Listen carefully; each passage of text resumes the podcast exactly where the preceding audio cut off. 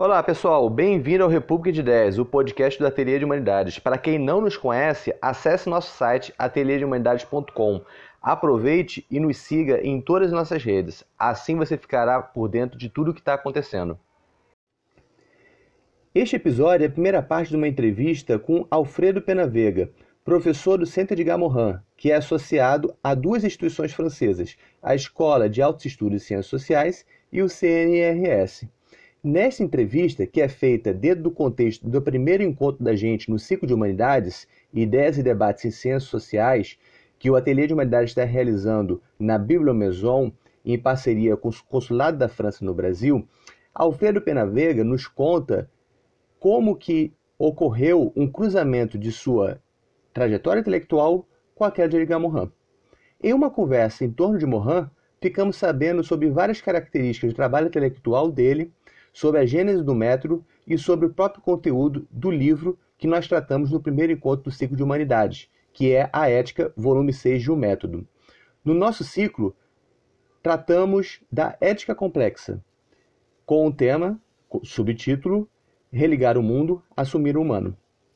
Nessa primeira entrevista, temos o contexto geral da obra de Mohan.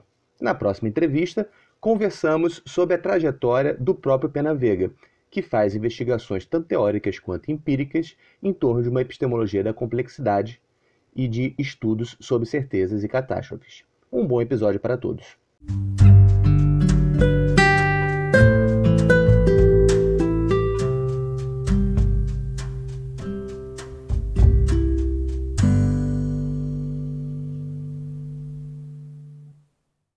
É, prezado Alfredo Pena Vega, bom dia. Bom dia. Agradeço antes de tudo em meu nome e no nome do Ateliê de Humanidades pela sua disponibilidade de tempo para a presente entrevista. É, eu aproveito para te dizer que eu sou pessoalmente muito grato pelo seu trabalho de difusão do pensamento de Edgar Morin aqui no Brasil. Quando era estudante ainda de, é, na área de saúde aqui na Universidade Estadual de Feira de Santana, na Bahia, ah. eu tive a felicidade de ter contato com seus livros sobre pensar complexo e ah. encontrei uma companhia intelectual com você, viu? Numa viagem que era bastante solitária ainda, nos estudos em torno de Mohan e do método, né, onde não tinha uhum. muitas pessoas com quem dialogar na época. Uhum. Passado mais, mais ou menos uma década, um pouco mais de uma década, eu fico bastante alegre em perceber que as marcas desse momento né, foram geradoras na forma de pensar minha, na proposta do ateliê, e eu considero que essa conversa da gente vai ser um retorno a, a Arque, como fala o Mohan, né? Uhum. É, vai ser uma. Vai, vai retornar aquilo que me gerou e me gera intelectualmente. Talvez uhum. tendo um efeito regenerador. Muito obrigado pela oportunidade, viu, Alfredo? Obrigado a vocês por o convite.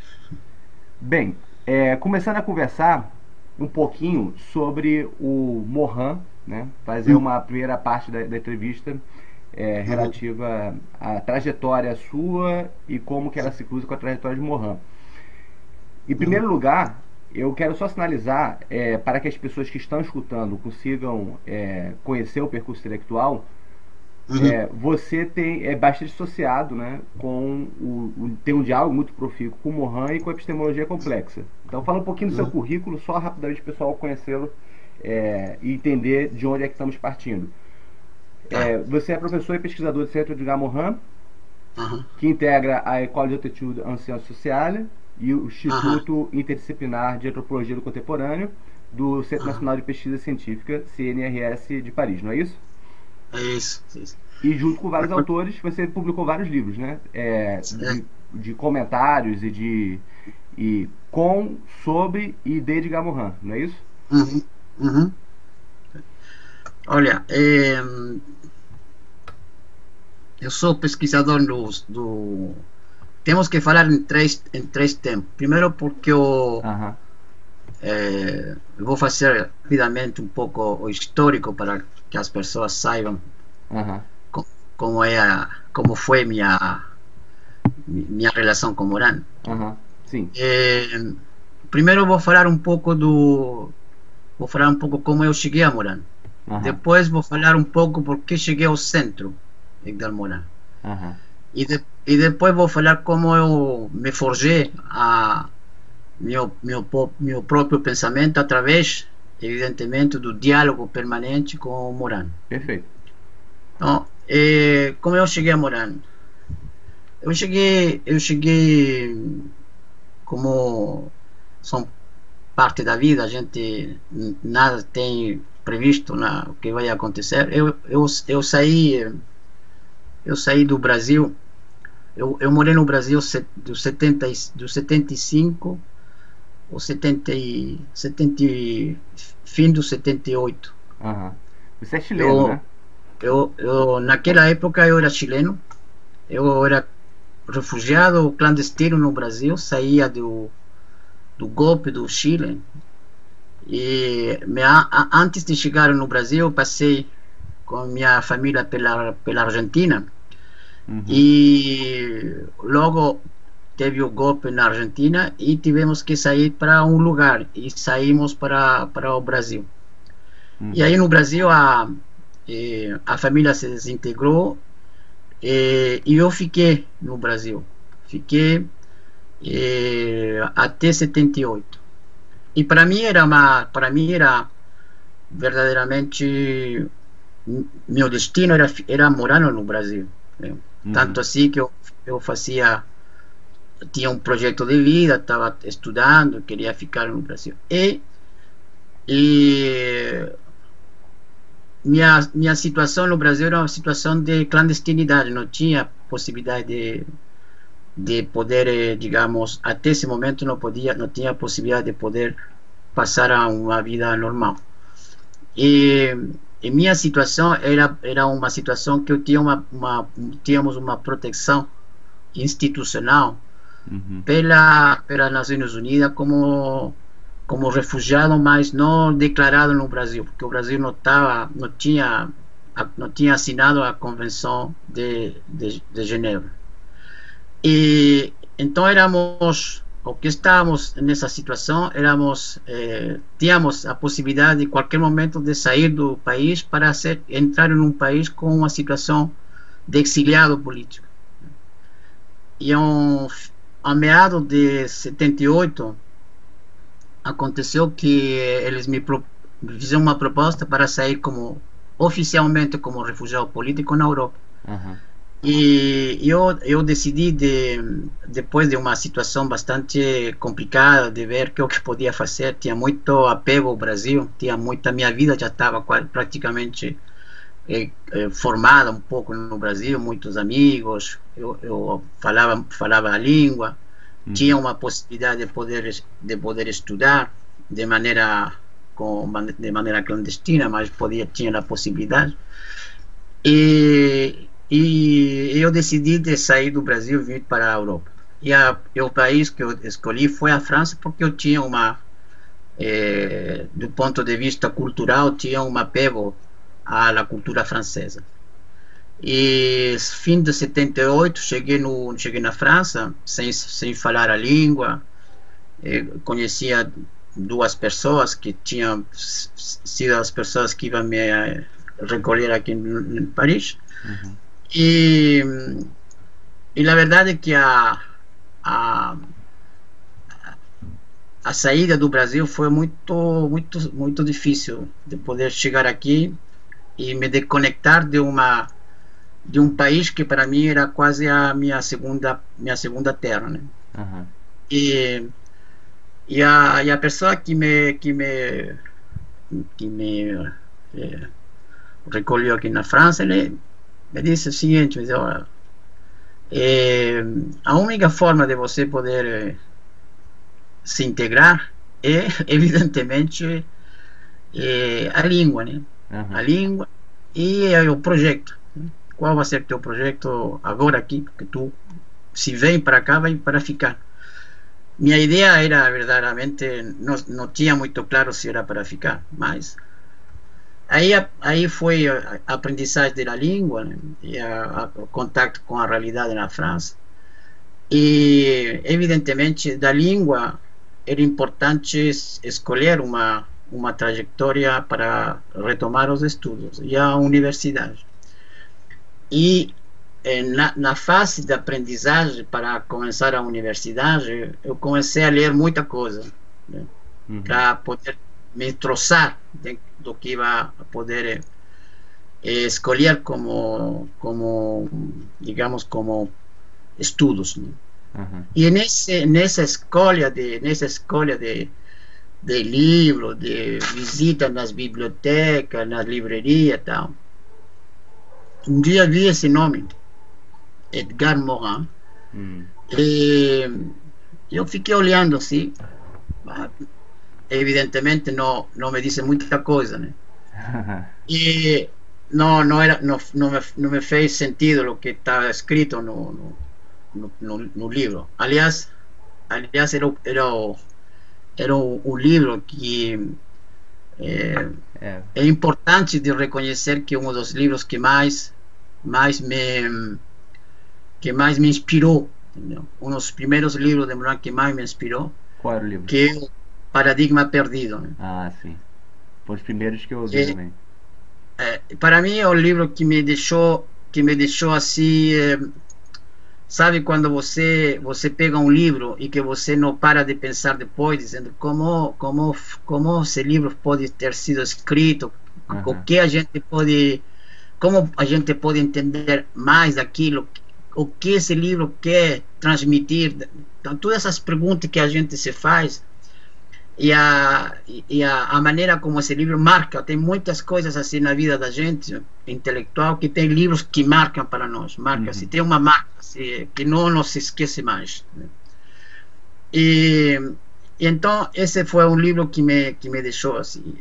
E quando comecei a universidade, eu fiquei muito perplexo e muito assim eh, sem saber sem poder entender porque tinha pouco tempo na França não entendia muito bem como era como era o mundo intelectual francês né?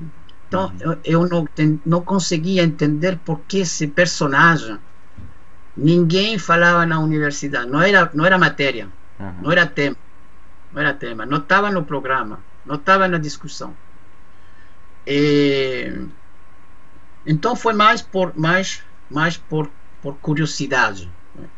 Mas eu, eu confesso que essa curiosidade foi logo logo esmagada né? por la por la pelo peso da, da universidade francesa desse sistema muito rígido muito disciplinar entendeu? então para mim Moral ficou ficou ficou no, na periferia da minha do meu pensamento não ficou no centro uhum. mas sempre fiquei sempre fiquei tentando fazer uma uma ligação com o que podia ser a, o que o que Moran o que Moran fazia como proposta né? e, e, e, e, nesse período comecei a comecei a, a observar que era um personagem que tinha muita acesso na, na mídia. É, muitas entrevistas, é, programas na, na, no rádio, na televisão, e tudo aquilo que ele ia falando fazia sentido o que eu achava que era importante, né? Uhum. mas que não tinha nenhuma conexão com a universidade, com o que eu fazia. Né? E, e teve, a, teve a sorte, isso, aí, aí aparece a sorte da gente, a sorte, o azar, como uhum. a gente pode chamar Teve a sorte que no 79, 1979, encontrei Morano em um seminário. Fui a um seminário e encontrei Morano. Uhum. E eu sabia, porque já tinha lido algumas coisas dele, sabia que Moran tinha muito apego à América Latina. E aí fui a um seminário que, na verdade, para você dizer a verdade, é um seminário de, de um alto nível. Eu não entendi, eu, eu não entendi nem, nem, nem 20% do que se falava. Até porque falava francês, né? Primeiro porque falava, ainda não falava muito bem francês, entendeu? E tinha muitas palavras que eu não conhecia, entendeu? Uhum. cibernética, sistêmica, é, auto-organização, eco-organização, é, uma série de palavras que para mim não tinha, não, não eram de meu, não eram de meu, não eram de meu mundo, uhum. não eram de meu sistema cognitivo naquela época. É, muita gente, muito jovem, muito jovem, seminário lotado. E aí eu, eu fui, tive a, a coragem de ir falar com o Morano. Aí fui, fiquei perto, fui lá, fiquei um pouco perto e falei oh, com o meu francês assim meio fajuto, né? Aí ele entendeu que não falava muito bem, falou, ah, ele me falou em espanhol. Uhum. E aí ele me disse, onde, de onde tu vem? Falei, eu morei, no, moro, morei um pouco no Brasil, uma vez do Chile. Ah, do Chile, eu morei no Chile. E aí ele contou que ele havia estado no Chile.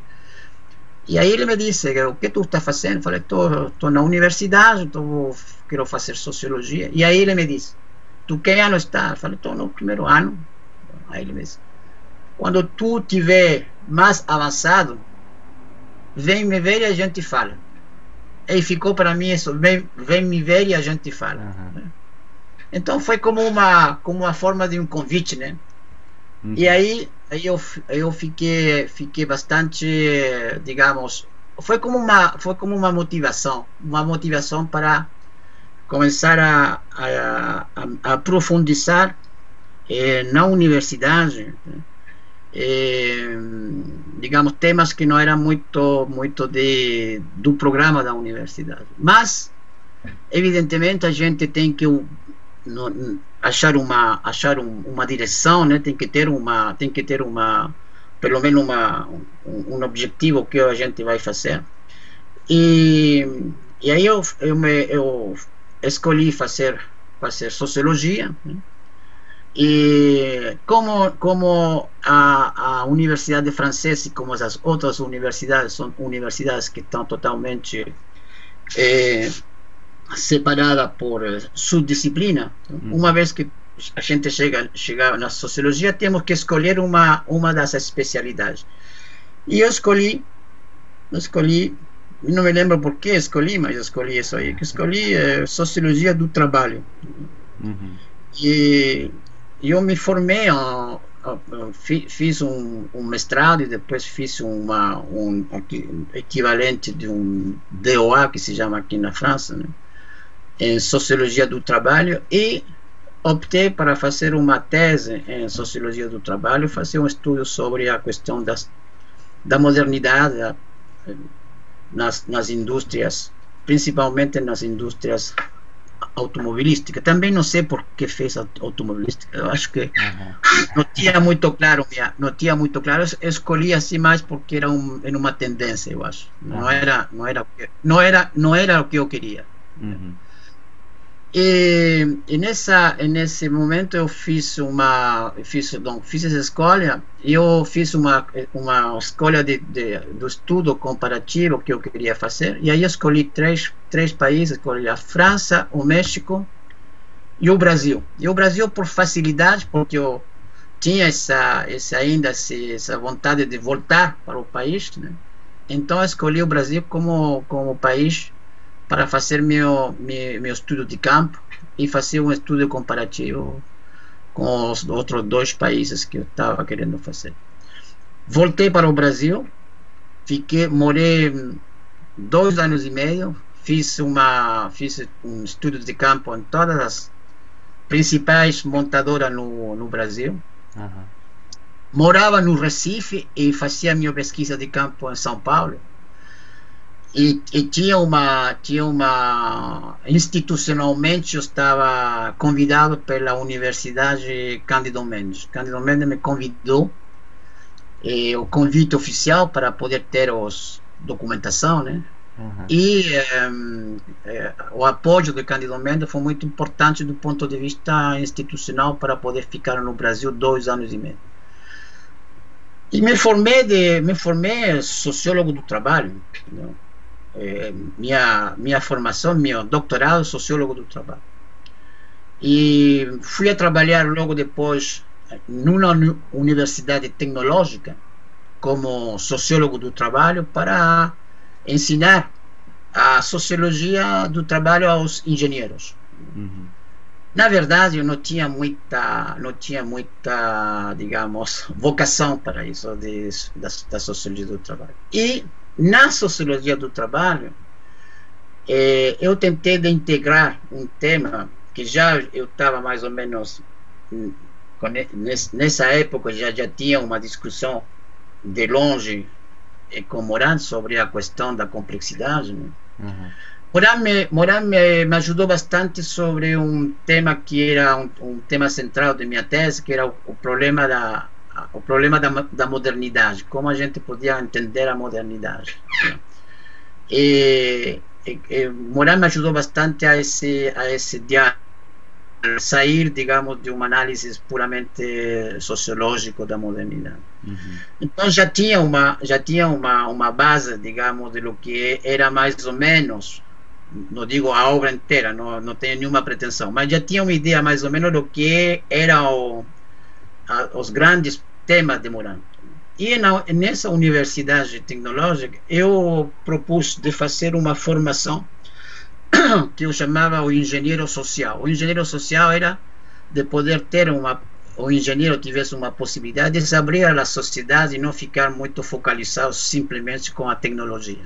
Hum, e aí, aí eu tive uma, teve uma, uma, uma, eu diria, teve a sorte de ter uma, uma certa autonomia para eu elaborar um projeto de, de, de ensino. E nesse projeto de ensino, eu coloquei bastante de Moran, eh, de Lemoine, que é um, que é um pensador também francês, que vem da área da, da economia e da sistêmica, e eh, Lemoine, eh, Morin, eh, Maturana. Uhum. Estamos falando de estamos falando del estamos falando del dos, no, 93, né?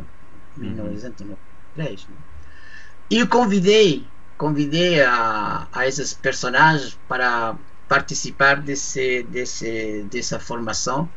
Uma vez por ano, vinha Moran veio uma vez, Maturana veio uma vez, Lemoine veio uma vez, durante três anos. Uhum. E o terceiro ano, estava nessa universidade, houve uma, houve uma, um, uma, um, uma oportunidade. Estamos falando já em 2094, 94, 95. Moran pede para mim, já estávamos mais ou menos bastante perto, dialogando constantemente, eu, eu frequentava bastante eh, as, os, os, seminários, eh, conhecia muito o que ele estava já desenvolvendo, desenvolvendo sobre os os livros que estava preparando. Uhum. E, e nesse momento Moran me disse que ele tinha uma, um problema. Ele ele tem, tem, um, tinha um programa, programa europeu, mas ele não tinha tempo de fazer esse programa europeu e não queria fazer. Ele mais tinha assinado esse documento para participar de um programa europeu só por amizade com o pessoal da Itália. E ele me disse se eu queria me encarregar desse projeto. Eu disse, não, eu, eu tenho eu tenho meus cursos na universidade muito tempo. E disse, não, mas tu, tu vês se tu pode, mas o, que, o principal, ele me disse, o principal é fazer o, o documento final, que é o relatório, né? Uhum. E, mas fala, para fazer um relatório eu tenho que saber de que se trata. Mas não, é muito fácil, não, não, tem, não tem nenhuma dificuldade, muito fácil. É só, é só pensar a, a relação entre ecologia e economia. Entre uhum. ecologia.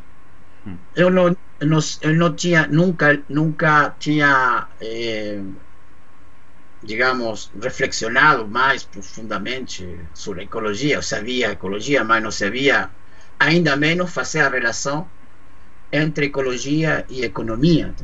Uhum. E aí, aí ele me disse, eh, de qualquer forma, eh, tu pega todos meus meus escritos e tu vai ver que não é fácil, não é difícil, tu vai fazer. É, mas é, na verdade não era somente não era somente preparar o relatório. Havia também que fazer encontros havia reuniões seminários na Itália. Eram eram, eram três grupos que participavam desse projeto. Uhum. havia um italiano inglês e francês então tinha que fazer seminários ir, ir às, às reuniões. E aí aí tomei uma decisão que não era uma muito fácil. Então, decidi de eh, me afastar da universidade para fazer esse projeto, sabendo que eu não sabia o que ia dar. Uhum. Foi, foi esse, essa, esse, esse acontecimento para mim foi verdadeiramente o momento que eu mudei de direção numa carreira profissional.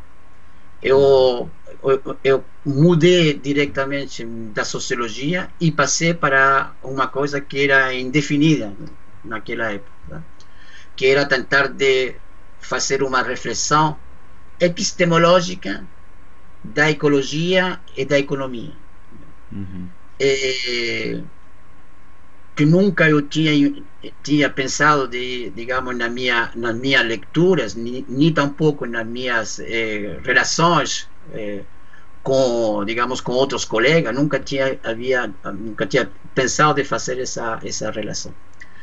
Eh, aliás 93 94 na França pouco se falava de ecologia pouco, não se falava muito, muito, muito Era. pouco. Nas universidades, muito pouco. 93, 94 e, ainda se falava pouco na França?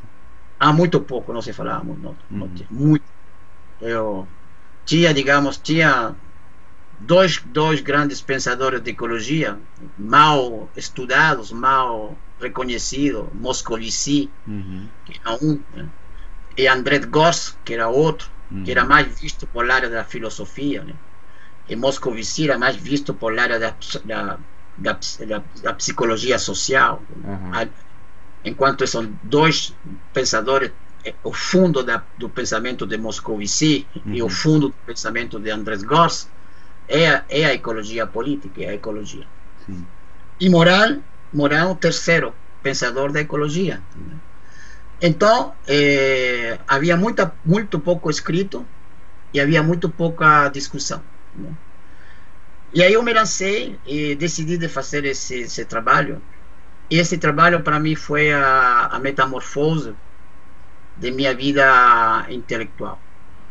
Abandonei a sociologia do trabalho, abandonei a universidade uhum. e fui e fui para o centro de Morin. Que, aliás, e por isso que eu queria começar por aí. Uhum no era Centro Edgar Morin, naquela época se chamava Centro de Estudos Transdisciplinários, História, Sociologia, e so, so, Antropologia, Sociologia e História. Era o CETSA. Esse era e que era o que era o centro que Edgar Morin tinha deixado depois de ter sido partido à, à aposentadoria. E a minha a minha a minha transformação eh, do ponto de vista, agora vamos a falar do ponto de vista cognitivo, uhum. e o ponto de, ponto de partida foi essa, essa possibilidade de ter eh, trabalhado nesse grande programa europeu com Moran, que aliás Moran não trabalhou nada, eu fiz sozinho. Né?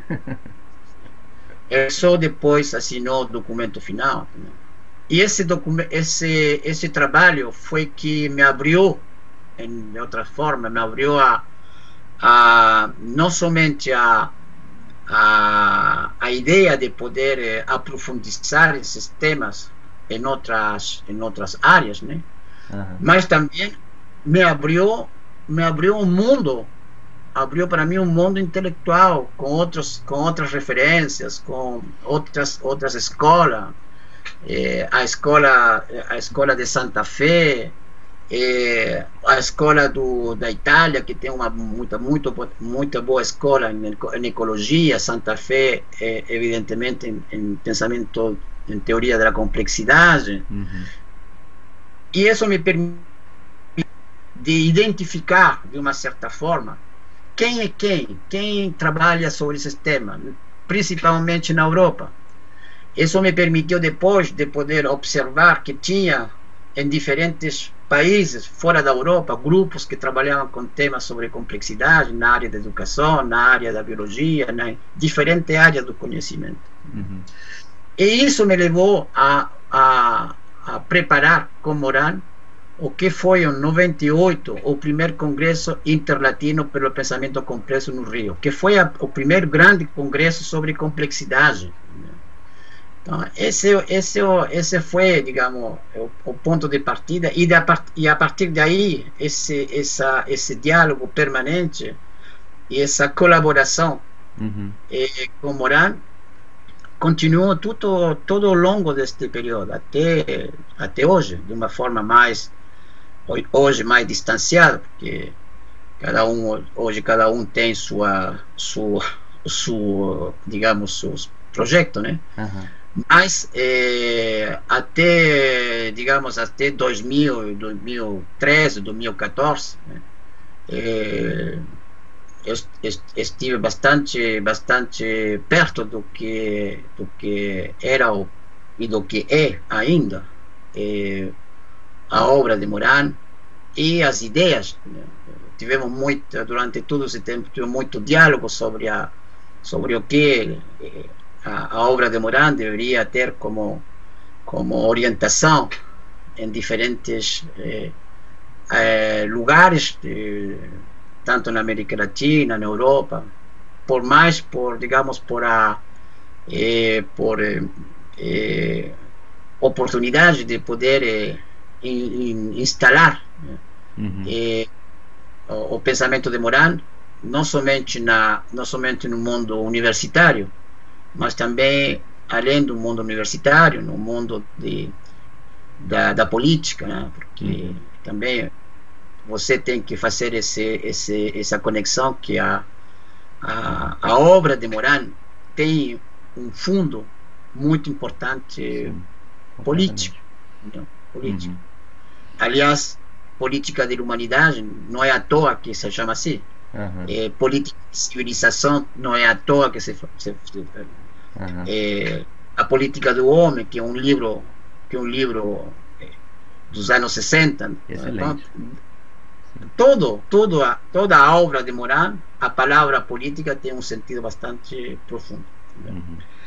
Então, esse mais ou menos minha minha minha trajetória, minha trajetória é sempre sempre isso eu acho que é importante para salientar que é, nunca nunca teve a nunca teve essa essa eh, essa tentação uhum. e como outros podem ter com outros personagens de, de reivindicar qualquer coisa eu não reivindico nada não tenho nada que reivindicar uhum. simplesmente eu tenho que dizer que minha meu percurso intelectual é fruto de um diálogo é o fruto de um diálogo que se construiu entendeu? através e esse é outro tema também que é muito importante através de uma de uma mensagem uhum. uma mensagem é, na confiança e uma mensagem digamos de de poder é, trocar experiência, porque embora eu tenha 40, 50, 40 anos menos que Moran, eu posso também trazer minha experiência, minha, meu, meu viver. Uhum. É, e isso, isso, isso é, é importante. Uhum. E, e, o segundo, e o terceiro ponto importante não, é que isso me permitiu também de ter minha, minha própria forma de pensar entendeu? e não não não reivindicar entendeu? Não reivindicar é, somente o pensamento de Moran porque Moran é um depois tem outros outras referências outros personagens na minha no meu percurso intelectual então primeira pergunta muito longa mas é bom contextualizar bem o que o que o que é minha relação minha relação com Moran. É uma relação de troca, é uma relação de, de troca em um contexto particular e numa visão, digamos, de, de poder também é, é, contribuir, de contribuição, de contribuição à divulgação de suas ideias em outros continentes. Uhum.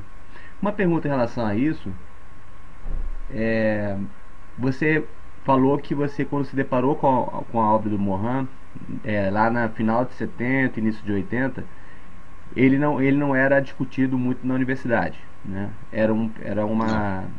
Ainda que tivesse não. acesso, circulação é, hum. né, nos mídias, no debate público, tinha pouco acesso nas universidades. O cenário hum. mudou ou hum. você ainda considera que ele é pouco discutido não. nas universidades? Não, o cenário não mudou. O cenário é sempre igual. Morar não é discutido na universidade. Eu diria que um, um, um, se compararmos com os anos 80, é um pouco, um pouco mais. Uhum. Um pouco mais. Mas Morar não, não, não, não está em nenhum programa. Só em educação que ele é bastante discutido, né? Ah, em educação, em educação é, é sim, em educação é, é, bem discutido, sim. Em educação é verdade. Mas normalmente é abstraído do restante da obra dele, né? É, claro, exatamente. exatamente. então, a educação que... que passa, eles, eles, eles pegam só os escritos de educação. É, é.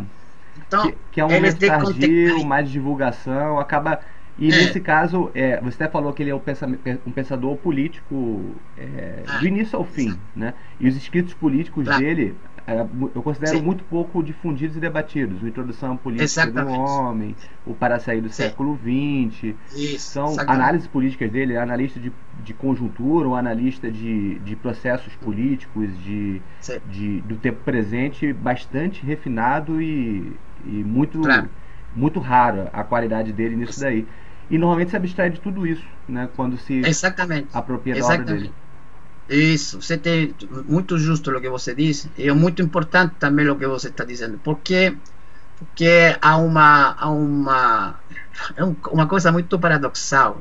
Esta história de Moran é muito paradoxal. Por que é paradoxal? Porque Moran é um, é um sujeito paradoxal, primeiro. Segundo, porque cada um tem uma leitura de Moran. Uhum.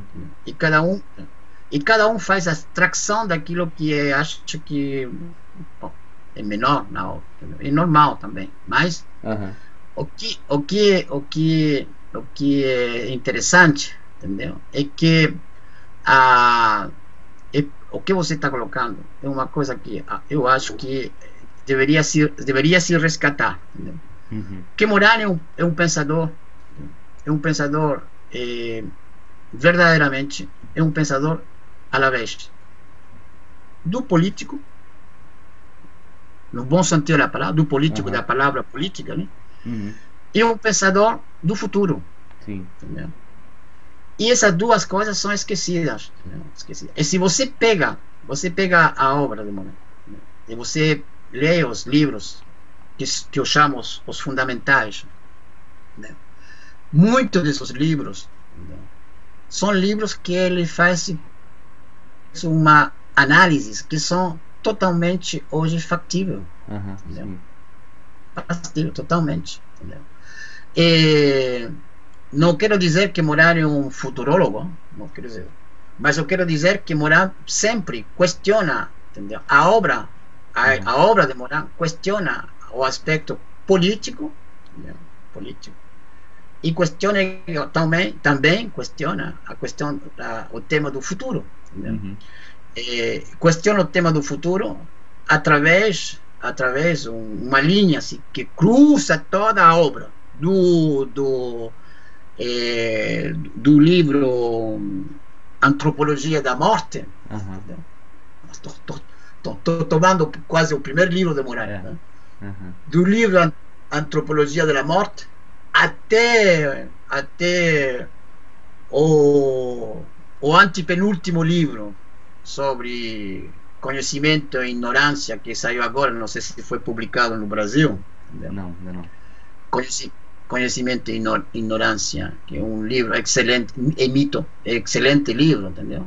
Ele, isso, essa, toda essa, todos esses 70 anos de Moran são 70 anos morando aí de, de, de, pensamento, uhum. cruza com uma palavra que se chama incerteza. Sim. Incerteza. Toda a obra de Moran cruza com isso. E por, por isso lado... que uma. Ah, não, diga, diga, conclua, por favor. Por isso que, por isso que, que uma, uma, uma obra incessizável, difícil para muita gente, uma obra que é, precisa de muita outras culturas científicas. Você não pode ler Moran somente por Moran. Moran, Moran, não é possível. Uhum. Você, você tem que ler Moran com outras, com outro universo de, de leitura, uhum. com o universo da física, com o universo da biologia, com o universo da da psicologia, com uhum. o universo das ciências cognitivas. Em outras palavras, e eu vou resumir a obra de Moran em quatro palavras. E não é fácil resumir em quatro palavras. Aliás, vamos dizer cinco palavras. A obra de Moran, ela é uma conexão, uma conexão uhum. do humano com o físico, do, do humano com o mundo físico e o mundo vivo. Uhum. Essa é a obra de Moran. E nessa conexão, nessa conexão, né, você pode acrescentar duas conexões que estão que estão assim como um como um sistema do universo dando assim como um, um planeta dando volta assim em uhum. torno disso aí que é a questão do do limite do conhecimento Uhum. Limite do conhecimento relacionado relacionado a dois elementos fundamentais da obra relacionado à antropologia uhum. e a, a epistemologia. Uhum. Nesse ponto, esses, ah. é, esse, essa, esses, esses, esses, é, diria, essa, esse universo, uhum. essa constelação, vamos dizer assim, essa constelação se focaliza de uma maneira total, total, uhum. na condição humana. Sim. Isso. É... E dessa... Diga. Diga, diga, diga. E desse? Dessa, dessa forma, você pode, a partir dessa, dessa constelação, você pode começar a tecer uhum. a obra de Morano mas você vai fazer a tissagem não simplesmente com Moran Moran, como Meta Moran. Você tem que fazer a tissagem com outros autores, com outros pensadores. Uhum. Minha, minha preocupação sempre foi isso aí. Foi de fazer a tissagem, mas a tissagem deve se fazer também com outros fios uhum. que vêm de outros de outros pensadores.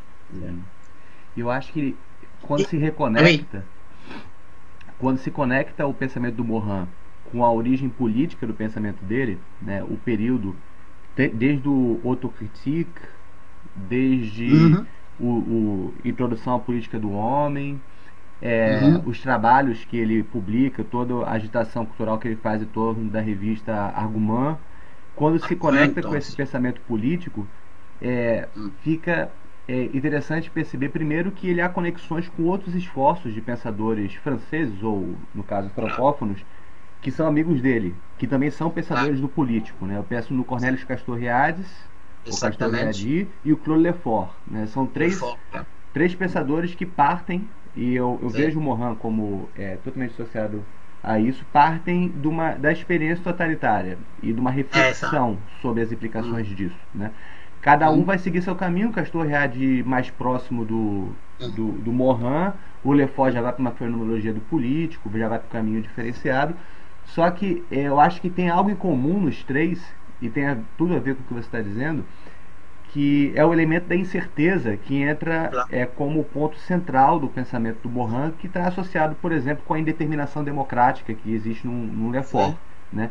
É, o totalitarismo é uma experiência de uma ideologia de granito, como fala Lefort, ou como analisa o Mohan nos escritos dele sobre o, o, comunismo, sobre a experiência pela qual ele passou, é uma experiência de auto-engano, de, de falseamento, é o problema do, do, jogo da verdade do erro que atravessa toda a obra dele, né?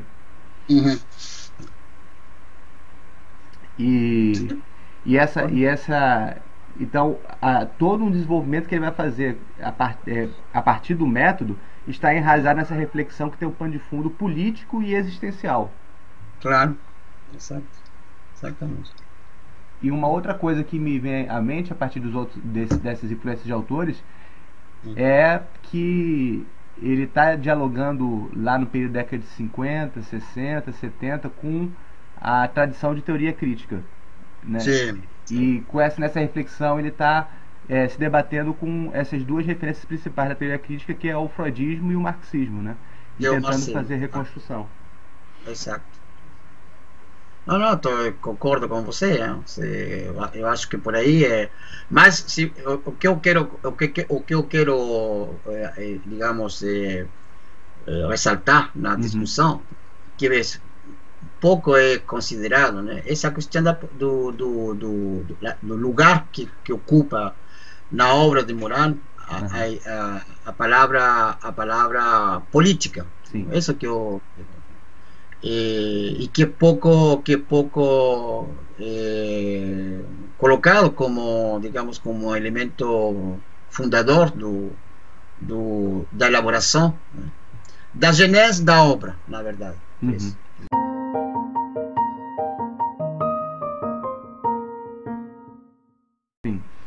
Falando é... na, na gênese da obra, então tem como você falar um pouquinho sobre a gênese dos volumes do método, né, você chega a escrever algumas coisas relacionadas a esse período de 77. A, o, o, método começou, 77, primeiro volume, foi até 2004, que é a ética, né? E ah. você é, chegou a escrever pelo menos dois, dois textos onde fala tanto sobre a gênese do método, quanto também uma faz uma espécie de, de reconstrução desse período dos seminários de Morin, claro. na Rue de la Tour, né, feito em 71, 86, salvo engano. Né? Me fala um pouquinho sobre essa, é, no seu entender, como é que se constituiu então é, o método e também como que a, a ética entra aí é, como, é, como último livro que foi, foi escrito enquanto claro. você estava lá como diretor científico do Instituto Internacional de Pesquisa Política e Civilização. É. Olha, é, a, a ver, a, a, eu tenho sempre uma, uma curiosidade. Né? E a curiosidade é, é, é, como, como, como, é, como nascem as ideias, como ah. emergem. tem duas, duas é, é, eu diria, duas pistas, né, por enquanto, que não, não são muito fáceis para você poder trabalhar. Uhum. a primeira pista eh, se refere a la construção de uma de uma problemática. Como você vai, como você construi isso. Eh, isso não é muito difícil. o que é mais difícil é você poder entender de um personagem, de um pensador, entendeu? Como emergem as ideias nas consciências desse, desse pensador. E aí, uhum. aí voltamos novamente à, à ideia da consciência. E Moran tem muita, muito, tem muito de subjetividade no que ele, no que ele escreve, no que ele, no que ele projeta para escrever, não no que ele, que ele escreve também, mas, uhum. mas quando ele, ele ele está, digamos, é, quando, quando sua ideia está em gestação, eu, eu sou eu sou testemunha, né? Direto. Eu passava durante muito tempo passava praticamente um dia inteiro na casa de Moran. Uhum. Então eu sei eu, eu sei como as coisas. Conhecia eles... bem de perto a subjetividade dele. Conhecia bem de perto. Né? Bem de perto. E, então, muitas coisas, Moran, é, ele, ele, ele coloca no papel né? por, eh, por intuição, por. Eh, sonhos. Ele fala muito pouco do sonho. Deveria se fazer algum trabalho sobre os, os sonhos de Moran. Ele tem vários sonhos. vários. Entre eles, entre todos esses sonhos, tem um que marca a obra de, do método. O método Moran foi um sonho. Ah, é? Foi um sonho. Interessante, sabia não. Ah, não. Vocês, vocês sabem poucas coisas. Isso você não. Quem vai saber isso aí? Pois é, né? Só que tava frequentando a casa do Morran e conversando com ele todo dia. Pois é. Então, isso aí, é o, o, o método foi um sonho de Moran. Evidentemente, Moran estava já numa, numa. Ele voltava. Ele voltava dos Estados Unidos, ele estava na.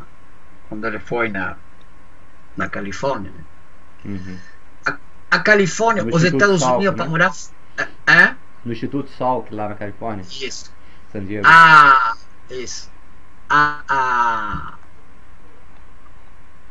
a passagem de morar no Instituto Salk foi a metamorfose de Moran. E a minha metamorfose, quando Moran me colocou aquele projeto de ecologia e economia na mão. Uhum. A metamorfose de Moran no Instituto Salk foi quando ele se encontrou com todos esses futuros, muitos deles foram prêmio Nobel em biologia, em física, uhum. depois. E aí Moran, aí Moran começou começou a escrever o a não era método.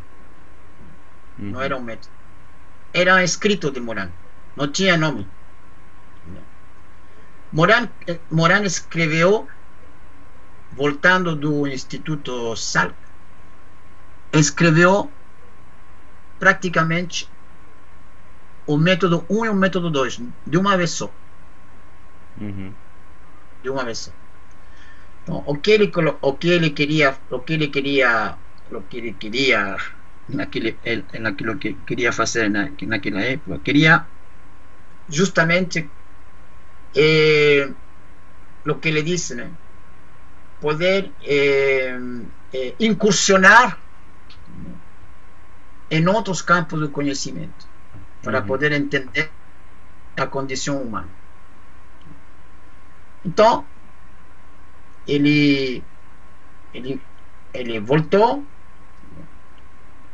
não tinha, não tinha, não tinha projeto do, do, do título, do método, não, não, se sabia ainda o que ia fazer.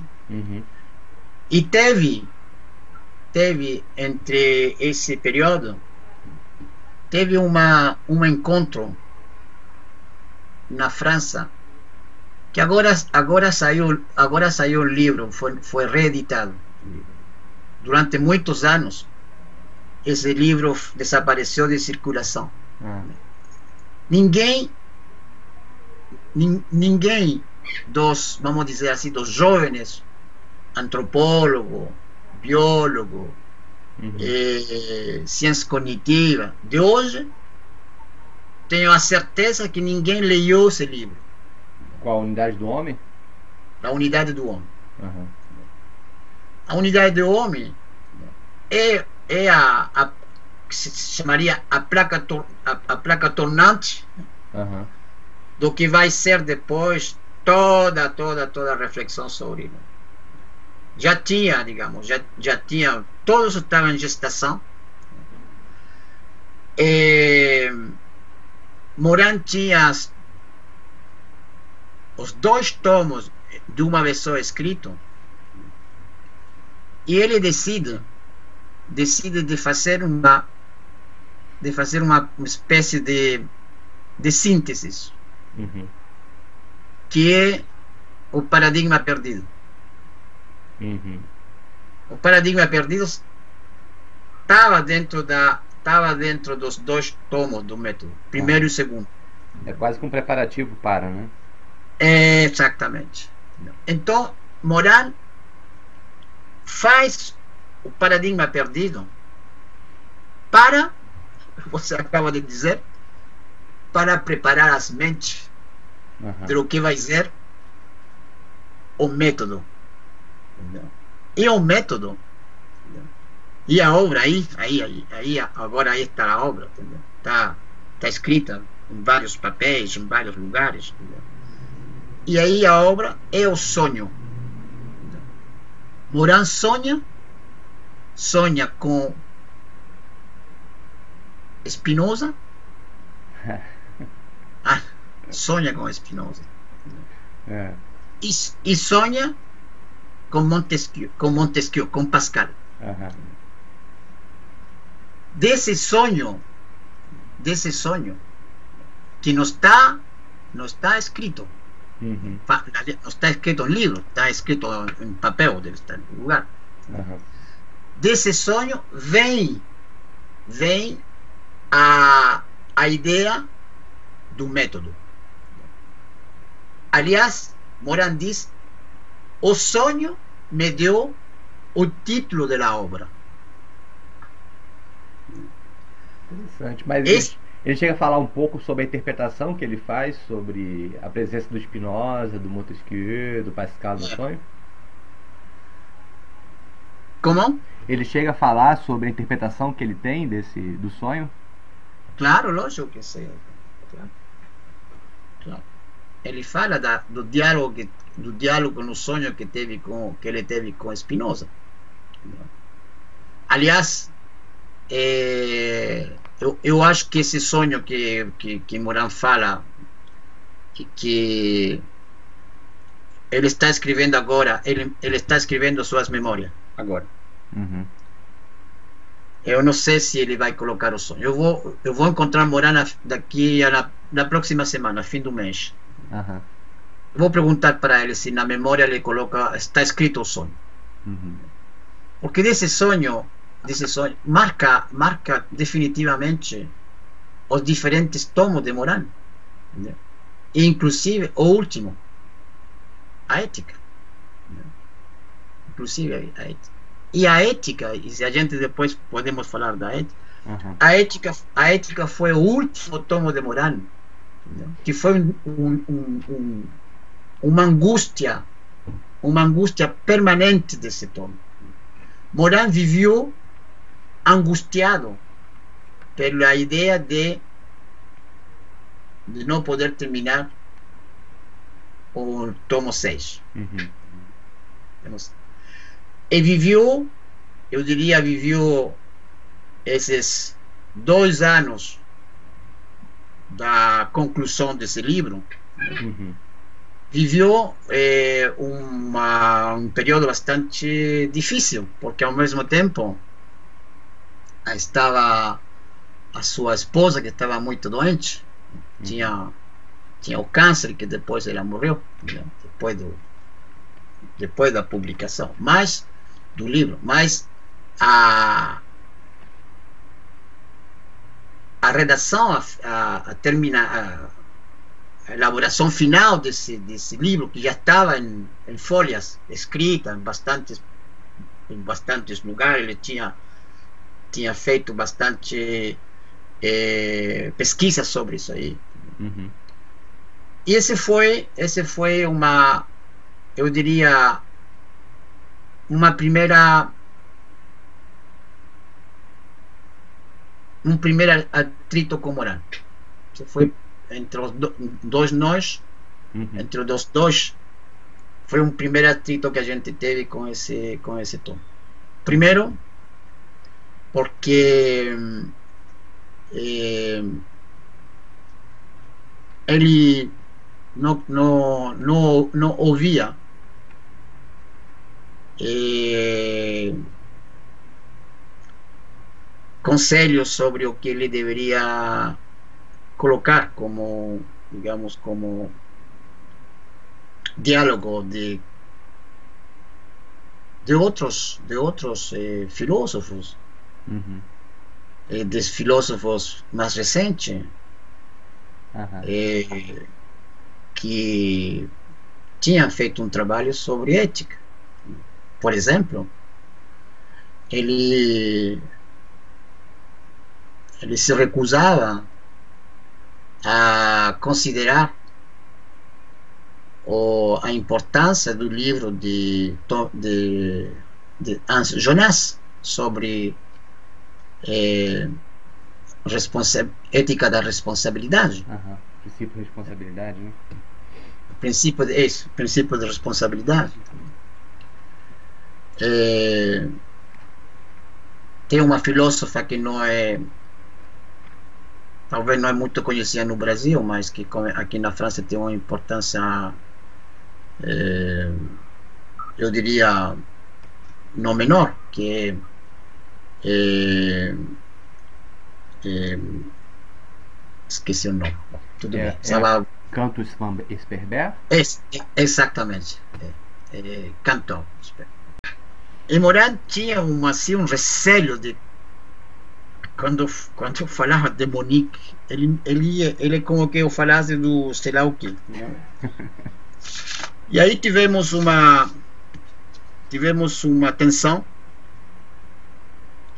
porque eu achava que eu achava que o tomo quinto de Moran uhum. eh, a humanidade da humanidade para mim, o tomo quinto é um dos, um dos melhores tomos. Tomo quinto. Uhum. Primeiro porque Morano no tomo quinto traz é, reflexões muito novas muito novo.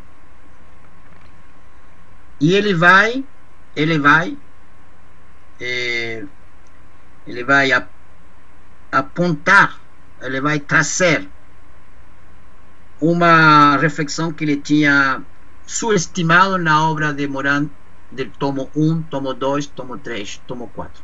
Hum. Qual? Que é a, a intersubjetividade. Entendi. E a intersubjetividade, no tomo 5, aparece de maneira fundamental. Uhum. E esse era uma, um, um, um, um, um elemento. Tem também outros, mas para mim esse é um elemento que não é menor e que vale a pena vale a pena depois eh, evidentemente uhum. tudo isso depois é, é, é, é, é, é parte da discussão, parte uhum. da discussão. É, e tem outro também que não é menor, que não é menor na, na obra, e que é importante para, para o leitor, entendeu? Que Moran é, não é que subestima também, não, entendeu? mas que é, ele não, não no momento que ele escreve, ele não. Eu acho que ele está pouco é, pouco focalizado, ele está mais focalizado com aquilo que ele está uhum. produzindo, que é normal, né? Uhum, e quando quando a quando a obra já está terminada, a gente percebe, entendeu? É, que há uma uma tentação? É, de repetição. Uhum. De repetição. Então, quem lê a obra de maneira atentiva e que é que é um que é, que eu chamo que é um, um leitor, uhum. um leitor que, que quer se educar com essa obra, né? uhum. é, de repente, se você é um leitor atentivo, de repente você você você percebe que você, que tem sentido entendeu? Uhum, e essa, essa discussão foi uma discussão que tivemos em la, en el tomo 5 entendeu? Uhum. E, eu, eu teve eu teve o um manuscrito na minha mão várias vezes uhum. eu é, verdadeiramente de uma maneira não também não pretensiosa, né? Uhum. Mas sempre, sempre coloquei a morar nisso. Falei, falei, é melhor, é melhor é, na, no, tentar de não de não é, usar muito a repetição. Uhum. Então, é, nesse manuscrito do número 5, eu meu, meu, meu trabalho foi de, é, de identificar é, na obra, no tomo, tudo aquilo que estava relacionado com outros, Sim. que estava relacionado em outros livros. Uhum. Outros livros então, eu achava que eu achava que a o último porque Moran falava que era era era o último uhum. último eu achava que o último deveria deveria ser melhor que o quinto uhum. é melhor. e o quinto é melhor do que o sexto sem dúvida óbvio claro uhum. óbvio. e então eu acho que que o sexto saiu mais é, vamos a dizer assim saiu mais porque ele estava com esse problema existencial uhum. da morte da morte dele a partir desse período nós estamos falando do último tomo do, do último tomo né uhum. o último tomo é 2000 2002 deve ser. Não, não, não lembro a data mas 2004 acho que... se não me engano. 2004 2004 2004 2004 no Brasil tá, você está com a, versão original não estou com a versão original. É 2004 na França. Então é, a partir desse momento 2004 entendeu? É, Moran, Moran vai, vai integrar na sua, na sua, na sua é, visão existencial, vai integrar esse, digamos, essa ideia do, essa ideia de que qualquer momento ele pode morrer. Entendeu? E aí, e aí acho que, e aí eu acho que ele teve uma, ele teve um, um o fato de ter terminado essa, esse, esse número, entendeu? ele teve como uma, ele se, ele se sentiu, se sentiu de haver, de haver cumprido a, a missão uhum. que eh, era de poder escrever a obra do método tal como ele tinha sonhado com Spinoza e com Pascal. E havia havia a possibilidade de, de escrever um tomo 7 e, que seria sobre que seria mais ou menos o que ele fez agora ele fez uma, um livro agora que saiu faz. Um, agora deve fazer umas. dois meses atrás. Que é uma. Que uma, uma, uma síntese do método, mais ou menos. Uhum. Seria. Que era isso. Que era escrever o método do método. Né? Mostrar a, a, a maneira como não mostrar como ele escreveu o método, mas mostrar a importância, a importância para, digamos, para, para o, o conhecimento uhum. de, de, de, ter eh, elaborado essa, essa obra. Uhum. Eh,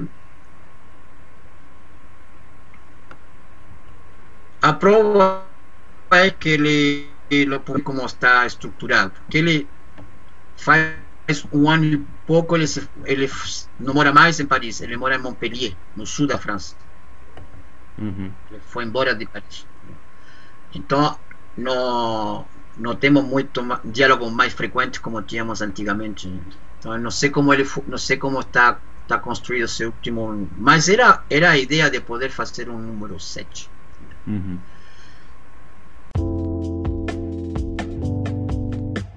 Então, é uma coisa que eu, eu acho que dessa parte, vamos só falar um pouquinho então sobre o conteúdo interno da ética, pode ser? É, só para entender mais ou menos como é, que é, como é que é a sua leitura em relação à ética. Você falou que entra mais na ética como uma algo que se diferencia dos outros tomos é a dimensão da intersubjetividade. Né? Hum. Eu acho que realmente tem elementos repetidos em, é, que, já tão, que já estavam nos outros tomos, como, por exemplo, a relação entre ética, ciência e política, é, a dimensão da, da socioética, é, a questão da antropoética. No, na minha leitura, eu acho que o, um eixo articulador, eu acho que você também deve concordar com isso, porque você enfatiza muito isso ao longo do seu trabalho, é o da existência de uma incerteza ética uhum. né? e o fato da ética não ter um fundamento fora dela mesma. Que leva, no meu entender, a um, um momento principal do livro é a, a terceira parte, que é a autoética. Uhum. Né, onde ele traz o individualismo ético, a ética da religação, uma cultura, a cultura psíquica, a ética da compreensão. Eu acho que, não sei se é nesse sentido que tem um elemento de intersubjetividade forte é, ao longo de todo, de todo esse livro. Uhum. Como é que você lê a, a ética em contraste com outros, com outros livros e qual é o lugar que ela tem, é. no seu entender, no pensamento dele? Sim. Olha, eu vou, eu vou acrescentar dois pontos que você colocou, entendeu? Que são complementares ao que você disse. Uhum.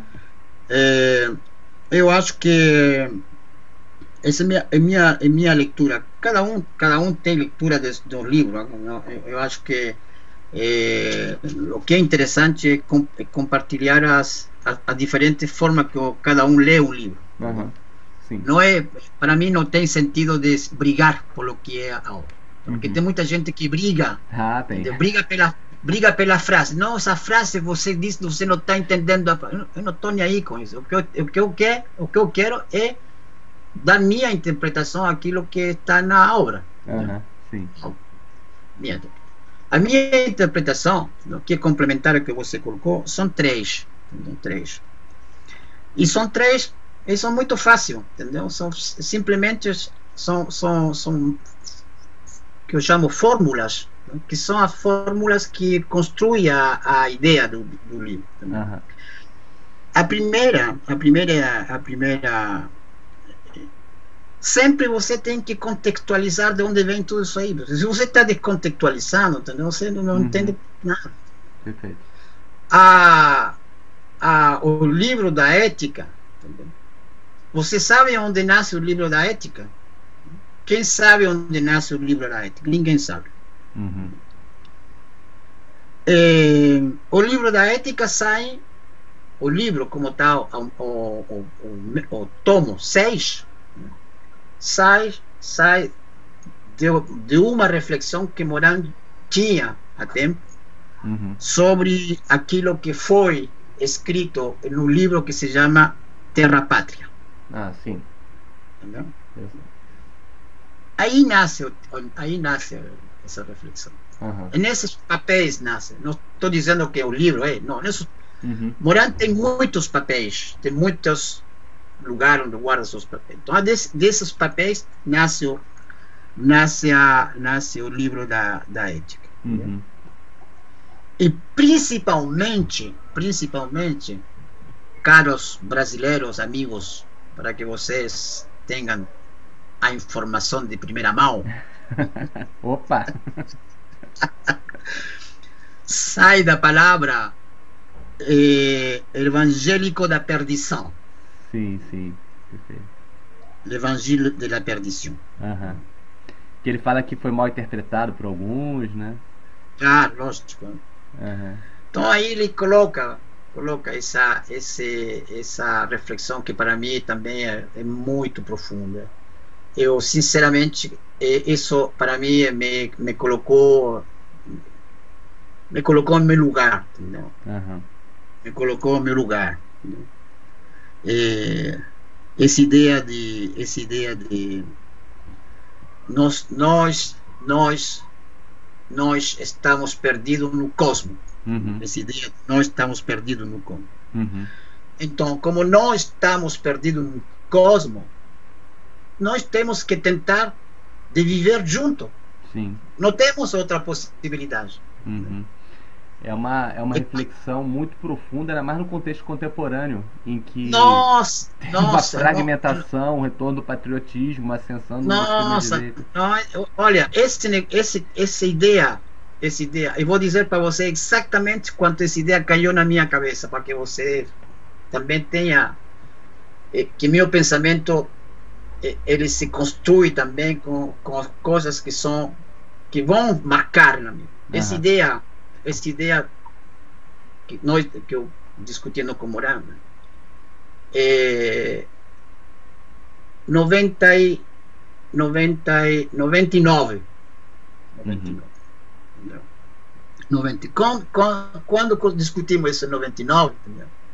para mim foi como uma foi como uma sei lá acho que para mim mudou também minha maneira de, de, de pensar meu próprio existencialismo meu uhum. e cada vez que eu estou no lugar longe de minha terra de adoção uhum. e que tenho a possibilidade de noite num lugar olhar para o céu entendeu? Uhum. eu eu vejo, eu digo, nós estamos perdidos, nós, nós, nós somos um, nós, nós somos um, um pequeno planeta perdido no universo, no cosmos. Uhum. Então, como nós podemos, nessa, nessa, nessa realidade, que não é subjetividade, é uma realidade, uhum. como nós podemos ainda, ainda, e aí voltamos para o que você colocou, ainda, viver o desastre humanitário que nós estamos vivendo. Sim. Não? Nós estamos vivendo hoje um desastre humanitário. Uhum. Mas um desastre humanitário nas men nossas mentes. É um desastre humanitário mental. Uhum. Imagina como nós podemos hoje estar lidando com todas essas forças que hoje que eu chamo forças de barbárie força do obscurantarismo, do obscurantarismo que nos leva para outro rumo. Sim. Nos leva para outro rumo. O da fragmentação. Então, como? Um, rumo de fragmentação, um rumo de autocentramento, de um egoísmo Sim, identitário, mais, individual e coletivo. E, ideologia oscurantarista que passa, você vocês estão vivendo um momento muito muito estranho no seu país de vocês oh, e nós também e nós, e nós também aqui na Europa entendeu? então isso nos leva a pensar entendeu? isso nos leva a pensar. Isso nos, nos leva a nos questionar a nos questionar a, a pergunta filosófica eu diria não trivial porque cada um não se la, não se la coloca mas uma a, a pergunta filosófica quem somos nós Uhum. Quem somos nós? E se não, nos, se nós não nos perguntamos essa, essa pergunta para alguns trivial em filosofia, mas para os outros fundamental, quem somos nós? Entendeu? Nós estamos condenados a nos autodestruir. Uhum. Então, o que eu quero dizer? Que, o, o, que, o que propõe morar na ética? simplesmente, simplesmente, o bem pensar. Sim. Simplesmente o bem pensar. Uhum. Que, que a palavra, a palavra de Pascal. Uhum. Le bien penser. Né? Então, é isso. É isso que ele. É isso que, que é, para mim, digamos, a, a força que faz desse, desse, desse, desse tomo 6 da ética, entendeu? E que não é menor, entendeu? Uhum. Que não é menor. O resto, o que você colocou, o que você colocou, autoética, tudo que você colocou, entendeu? Uhum. É a cozinha, entendeu? Sim. Faz parte da, porque como você vai, como você vai, vai cozinhar ou bem pensar. Uhum. É. E nisso se articula, até que você falou que teria um sétimo tomo, eu pensei, será que seria um tomo de educação? Mas não. Mas também aqui na, no Ética já está completamente articulado claro. com a questão da educação. Afinal, como você Esse... falou, esse elemento articulador é o bem pensar. é, toda a questão da educação se coloca pela formação de uma cabeça bem feita e não bem cheia, né? Exa óbvio, exatamente. Entendeu? Depois tem outras coisas, claro. Mas essa aí é. E terminando essa ideia, entendeu? Mas tem, tem isso, isso não termina, vai se discute depois, tem outras discussões uhum. que a gente pode ter de outra forma, entendeu? Mas só só só tô, só tô abrindo portas, entendeu? Só, mas mas tem outras possibilidades, outras, mas nesse, nessa ideia também, nessa ideia da ética também, tem outro elemento fundamental também, e que a gente não pode esquecer. E aí voltamos à, à primeira ideia, de quando a gente começou a falar, entendeu? Uhum. E que a, a, a, hemos mencionado quase toda a nossa fala, entendeu? E já são quase uma menos dez. É, que é o que o que, o, o, o que eu, eu, eu posso dizer assim demorando é, o, o, o, o bem pensar o bem pensar não não quer dizer não quer dizer que se tem que pensar bem o, uhum. o bem pensante aquele que vai uhum. que, te, que acha que pensa bem? Mas o bem pensar, eu acho que essa ideia do bem pensar, né? O que o que vai vai expressar para mim o que vai expressar o bem pensar é o que Moran tem, que é uma pulsão, uma pulsão do ponto de vista freudiano, uhum. pulsão ético-política. Uhum, perfeito ética política. Sim. La política, e aí voltamos à primeira frase que eu coloquei quando começamos esta entrevista. A política tem que se conectar aos humanos. Uhum. E aí vem, a, aí vem todo, depois os livros mais recentes de Moran, A Via e todos os livros que têm essa conexão. Sim. Então, por Moran, eu acho que esse é um dos elementos chave da chave da principalmente do, do livro 6 e que e que e que e que está, está digamos que está que traversa que traversa não somente a, a obra de Moran aí vou aí vou, vou sair da obra de Moran uhum. mas que traversa também o próprio destino pessoal de Moran isto é o destino pessoal principalmente o que ele viveu entre os anos 30 e 40, uhum. sua, sua participação política uhum. consciente à luta contra o nazismo. Uhum. E depois a luta contra o totalitarismo. Sim. E aí, e aí eu gostaria de terminar com uma relação a lo que vocês têm que fazer hoje Perfeito. no Brasil. A luta contra o neototalitarismo neofascista que está destruindo uma sociedade que é uma que é uma sociedade de convivência no Brasil. O Brasil conviveu muito historicamente conviveu com com sua diversidade. O que faz a unidade do Brasil diversidade. Uhum. E o que vocês têm agora que combater é isso. Senão, estamos ferrados. Uhum. E principalmente a responsabilidade de você é muito grande. Mais que outros lugares. Mais que outros lugares. Porque vocês são não somente o pulmão da, do planeta, uhum. vocês, vocês nos dão o ar para respirar.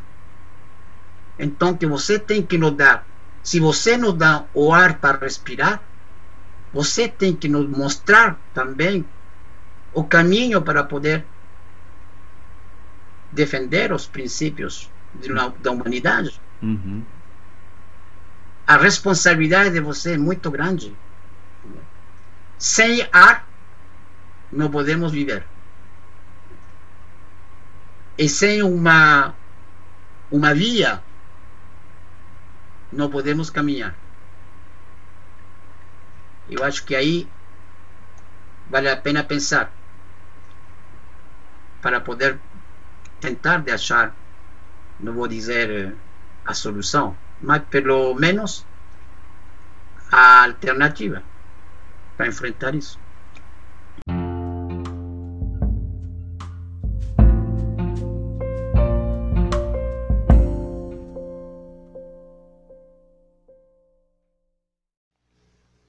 Antes da gente terminar, uma última coisa muito importante para nós e para todos vocês. O Ateliê de Humanidades é uma instituição de livre estudo e pesquisa que precisa se financiar para cumprir sua missão. Nós não temos dinheiro do Estado, nem patrão, nem mecenas. Por isso, estamos lançando um regime de apoio ao Ateliê de Humanidades na plataforma de crowdfunding Catarse. Se você gostar da ideia, dos valores e da missão do Ateliê, se você gostou desse episódio, da temporada e toda a proposta do República de Ideias, nos apoie e ajude-nos a difundir entre seus amigos, familiares, colegas, conhecidos e vizinhos. Você pode doar qualquer valor, ou então entrar no Clube do Ateliê. Como apoiador do clube, você terá vários benefícios do ateliê e também da nossa rede de empresas apoiadoras, que está em expansão permanente. Para saber mais, acesse nosso site, ateliêdehumanidades.com. Para nos apoiar, vá lá no Catarse e se associe à causa Ateliê de Humanidades. E não se esqueça de nos seguir em todas as nossas redes. Até o próximo episódio. Um abraço.